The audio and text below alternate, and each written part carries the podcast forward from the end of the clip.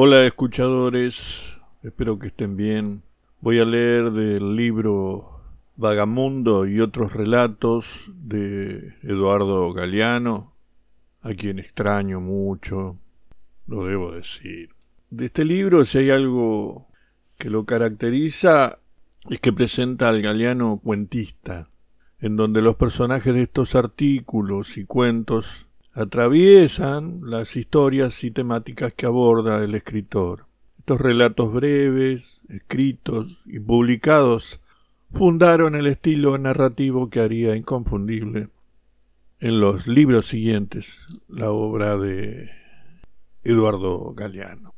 Fue publicado en 1973 y en ediciones posteriores se agregaron otros cuentos. Voy a leer el primero de esos cuentos, Secreto a la caída de la tarde. Y dice así.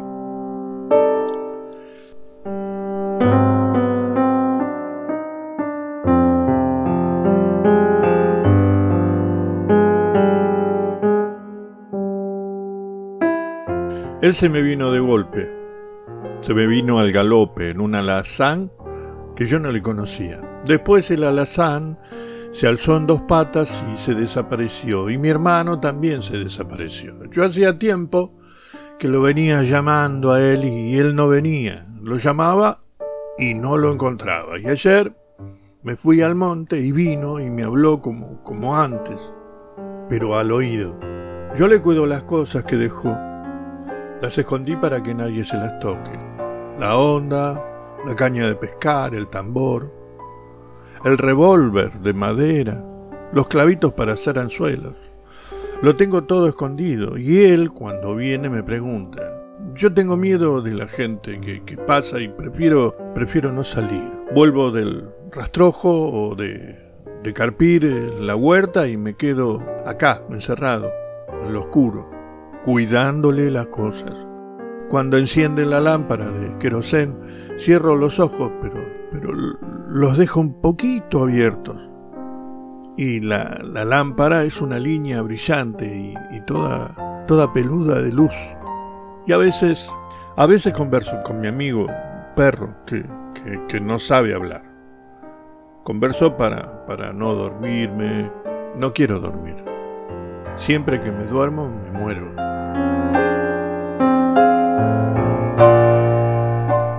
Ya va para cinco años, sí, cinco años largos que, que el Mingo se le vino encima aquel camión en la carretera.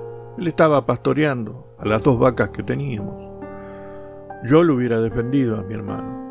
Si hubiera estado allí y con mi espada amarilla. Y fue ahí que me quedé sin, sin ganas de jugar para, para más nunca. Me quedé sin más ganas de, de nada porque con el Mingo siempre andábamos al mediodía como, como lagartos y nos, y nos íbamos a pescar y, a, cazar pajaritos, pero después, después de lo que pasó ya no jugué más. Se me quitó el gusto.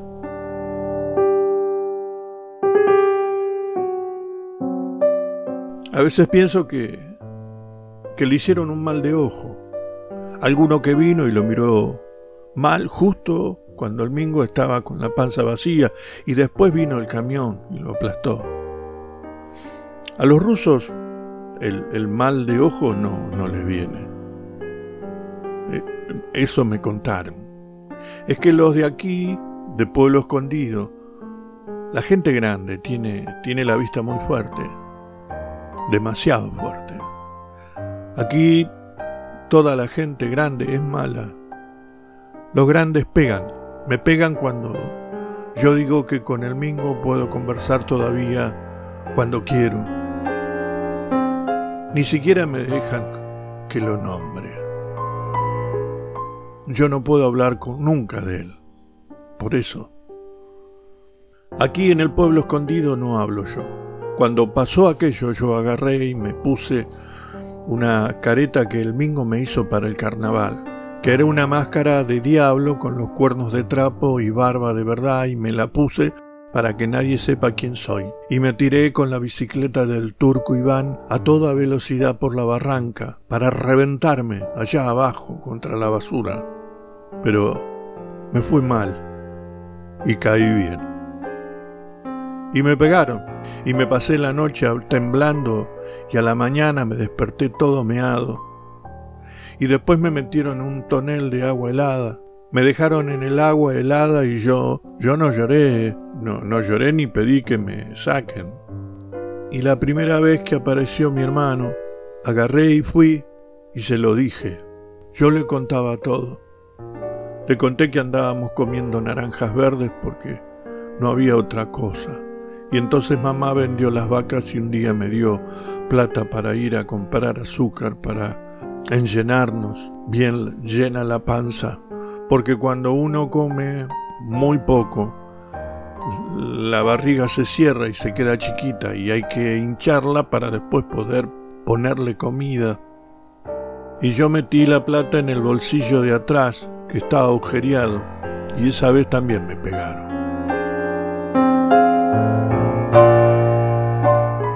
Cuando me voy al monte a esperar al mingo, tengo miedo que me descubra la gente. Y tengo miedo de, de, los caranchos. También tengo miedo de los pozos, porque hay muchas trampas en el campo y el diablo tiene la casa en el fondo de la tierra. Hay que tener cuidado de no caerse en el fondo del mundo, que es muy, muy, muy hondo. Y también le tengo miedo a la tormenta. Me caen las primeras gotas gordas de la lluvia y ya me, me salgo disparando. A la tormenta le tengo miedo porque es tan blanca. Estando mi hermano es diferente. Sí. Estando él yo no tengo miedo a nada.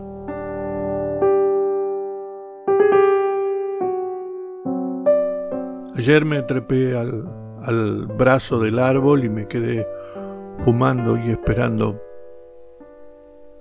Yo, yo estaba seguro de que no me iba a fallar. Y el mingo se apareció a caballo, en el centro justo de una inmensa nube de polvo, cuando ya quedaba poco sol en el cielo, y él me pidió que me acercara, me hizo señas con un brazo y me bajé. Y ahí abajo, abajo de un espinillo, me habló en secreto. En el aire del monte se sentía el olorcito de las naranjas maduras. No se bajó del alazán, se agachó nomás y me dijo que yo voy a tener plata y voy a agarrar y me voy a comprar un camión y lo voy a llenar de todo de chala y, y, barba de choclo para tener para fumar para siempre y me voy a ir y me voy a ir al mar. El mingo me dijo que pasando el horizonte está el mar, y que yo nací para irme. Para irme nací yo. Me dice, agarras el camión y te vas. Así me dijo. Y al que no le guste, lo pisás con el camión. Así que me voy. Al mar me voy. Y me llevo todas las cosas de mi hermano. Me monto en mi camión y hasta el mar no paro. Yo al mar sí que no le tengo miedo. El mar me estaba esperando y yo no sabía. ¿Cómo será? ¿Cómo será el mar? Le pregunté a mi hermano, ¿cómo será mucha agua junta? ¿Y el mar respira? ¿Y contesta cuando se le pregunta algo? Tanta agua tiene el mar y no se le escapa. Y no se le escapa.